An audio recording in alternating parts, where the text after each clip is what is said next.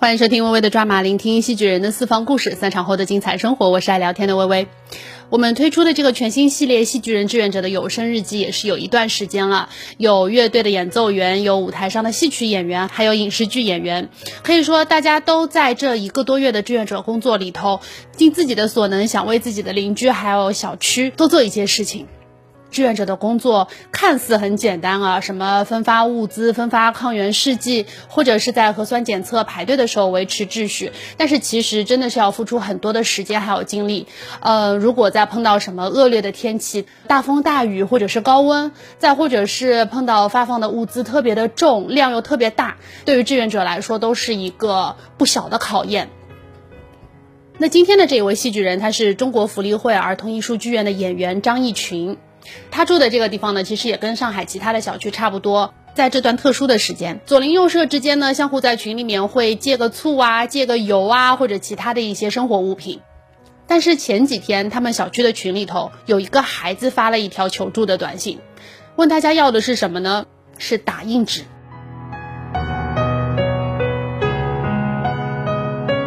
我是张义群。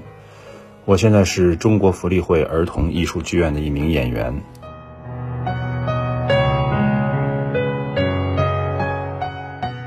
自从疫情以来，我在小区内一直在做志愿者，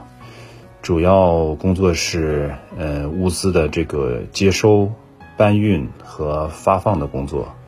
然后还有就是帮助小区内的孤老不会操作智能手机的这些。孤老们，呃，操作一下 APP，比如说是核酸码的申请啊，然后还有就是抗原检测的照片拍摄啊，呃，有的可能还是帮他们做一些这个抢菜的这个工作，嗯，然后再有呢，就是负责小区内楼道的小区环境的这种消杀工作，嗯，主要就是这些方面。嗯，从疫情封控以来，我们小区做志愿者的居民还是不少的。嗯，这当中呢，肯定有很多呃感人的事情。嗯，比如说啊，在前一段时间，呃，天气比较不好的时候，呃，有那么两次是因为天气突然之间就是下大雨，而且是那种暴雨。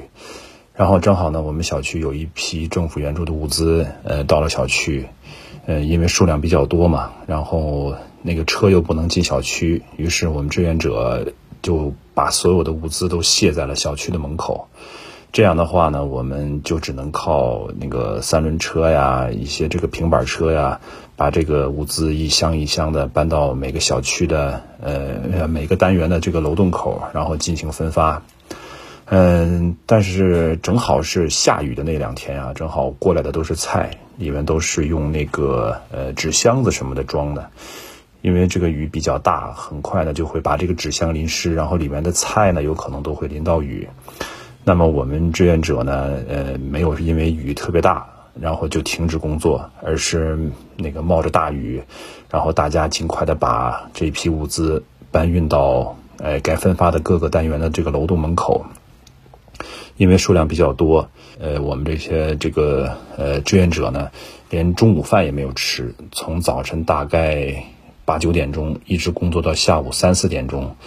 总算才是把这个物资全部都分发完了。尽量呢，就是保证了这个物资没有被雨淋到，没有去呃太损坏很多的这种物资。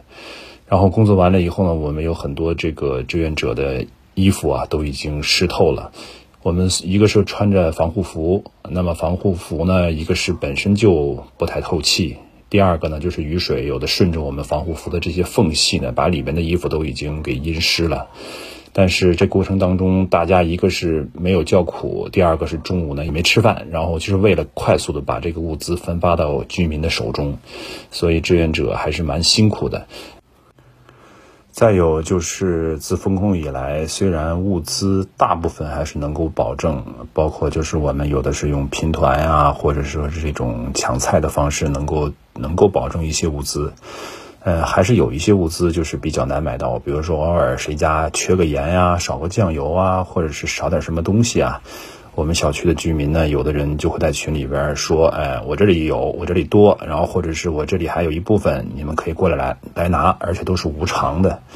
嗯，我印象当中有一个大概是高三的一个学生。然后呢，可能因为马上就要高考了嘛，然后可能需要很多纸来打印这个试卷啊、练习题啊等等。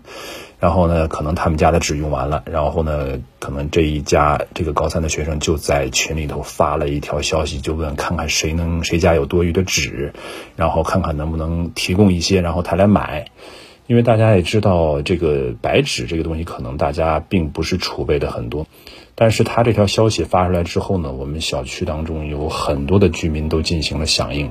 呃，有的人就把自家的纸提供出来，呃，甚至有的人就说不用要钱，直接你这个你你在哪个楼栋，然后我们直接给你送下来，然后你来取。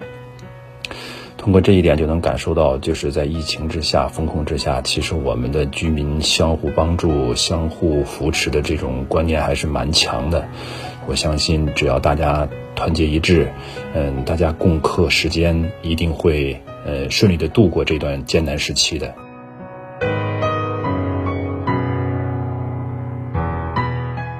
如果要是疫情能够过去的话啊，我第一时间呢就是想带着家里的人想到外面去走一走、转一转、放放风嘛。因为毕竟在房间里待了一个多月，大家谁都不是很舒服。然后希望能够通过出去走一走，然后看看风景，能够以更好的一个状态投入到今后的这种工作啊、生活当中去吧。